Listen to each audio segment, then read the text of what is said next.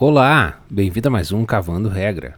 No episódio de hoje, carros, as mesmas cores de sempre. Uma reclamação recorrente entre os consumidores é de que todos os carros hoje em dia se parecem muito um com o outro.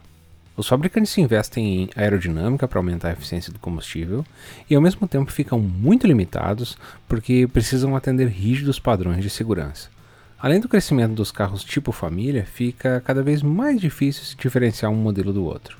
Mas existe ainda um outro aspecto onde todos os carros parecem o mesmo, no quesito cor.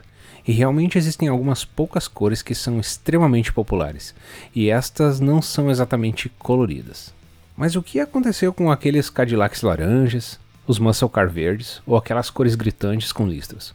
Bem, elas ainda existem, mas a grande maioria dos carros são ou brancos, ou cinza, ou prata ou preto. E existe uma razão para isso, e tem a ver com praticidade, psicologia humana e tecnologia. A indústria de pinturas automotivas hoje em dia consegue fazer cores incríveis, com muito menos materiais. O branco, por exemplo, pode ter várias subcores e sombras, o que antes não era possível de se fazer. Ao redor do mundo, poucas cores dominam o mercado automotivo. O branco, por exemplo, é a cor de 39% dos carros, seguido do preto com 16%, do cinza com 13% e do prata com 10%. A primeira cor que não é neutra é o azul, com 9%. Mas a pergunta é: por quê? Por que essas cores são tão populares? Boa parte da resposta é pela praticidade. Branco, preto, cinza e prata estão disponíveis em todos os segmentos de carros. Como as pessoas dizem, essas cores combinam com tudo. Não importa o tamanho, o modelo, essas cores sentam bem e não saem de moda. E isso importa porque carros são caros.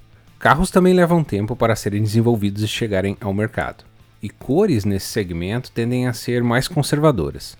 O tempo médio para chegar na composição de materiais de uma nova cor na indústria automotiva varia entre 3 e 5 anos. Outra razão por trás disso pode ser o valor de revenda. Não são muitas pessoas que estão dispostas a arriscarem com uma cor mais extravagante num carro que vão dirigir por pelo menos dois ou três anos, sendo que a revenda de usados tende a não querer carros que fujam de cores neutras. E isso tem um efeito cascata, e menos pessoas vão comprar carros novos dessas cores. Cores exclusivas sempre estão presentes em carros de um valor maior, mas estes não são nem de perto os mais populares. Mas também existe uma questão psicológica que pode influenciar consumidores a penderem para cores neutras. Para escolher cores para carros e tentar entender sua popularidade, designers olham para o mundo ao redor à procura de quais cores e quais objetos, tanto na casa quanto no trabalho, remetem a certos tipos de itens. O que está acontecendo na cultura pop, o que vem em prédios, museus de arte, etc. Eles buscam em todos os lugares, porque cores podem ser bastante emocionais. Carros hoje em dia tentam ser bastante tecnológicos, e olhando para outras indústrias, produtos de tecnologia são geralmente prata e cinza, e recentemente produtos brancos ganharam muita popularidade no mercado tech. Mais recentemente, o mercado começou a ver carros elétricos e, entre eles, Branco e azul são as cores geralmente associadas a esse tipo de carro. Um dos primeiros elétricos a chegar ao mercado era oferecido numa variedade de cores azuis, indo do claro ao escuro, e logo essa cor começou a ficar sendo sinônimo de elétrico. A popularidade de umas poucas cores neutras no mercado automotivo hoje esconde um pouco da história de o quão longe esse mercado de cores chegou e a grande variedade de cores disponíveis hoje em dia. No início de tudo, a paleta de cores era muito limitada e as pinturas eram muito frágeis. O pioneiro Henry Ford, que introduziu as técnicas de linha de montagem industrial na indústria automotiva, tem uma frase muito famosa.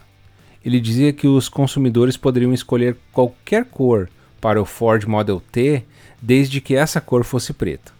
E a razão era simples: preto era a cor que secava mais rápido e que melhor se acertava com os modelos de produção da época. A tecnologia de pinturas automotivas foi evoluindo desde então, e na década de 80 começaram a ficar mais complexas e mais parecidas com o que temos hoje. Onde se cobre a superfície com uma base neutra e depois vai se introduzindo outros materiais, como metais, nas camadas mais externas, chegando nos efeitos metálicos que temos hoje.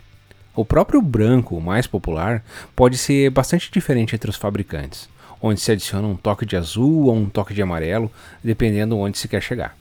Cores e formas vão ganhando e perdendo popularidade com o passar dos anos. Na década de 90, por exemplo, a cor verde era mais popular, respondendo por volta de 15% de todos os carros, e hoje ela não representa mais que 1%. Verde, hoje, está presente em alguns modelos de SUVs e geralmente associado à vida, à ecologia, essas coisas. E especialistas dizem que eventualmente ela pode voltar a ganhar mais popularidade. A indústria tem procurado tonalidades e tecnologias que podem tornar os carros melhor visíveis para veículos autônomos. E isso pode mudar completamente o visual das ruas. Quem sabe, daqui uns 50 anos, as cores serão totalmente diferentes das que temos hoje. Obrigado por ter chegado até o final. Eu sou o Cristiano Martins e você me encontra nas redes sociais como CrisNH. A gente se vê no próximo episódio. Valeu, tchau!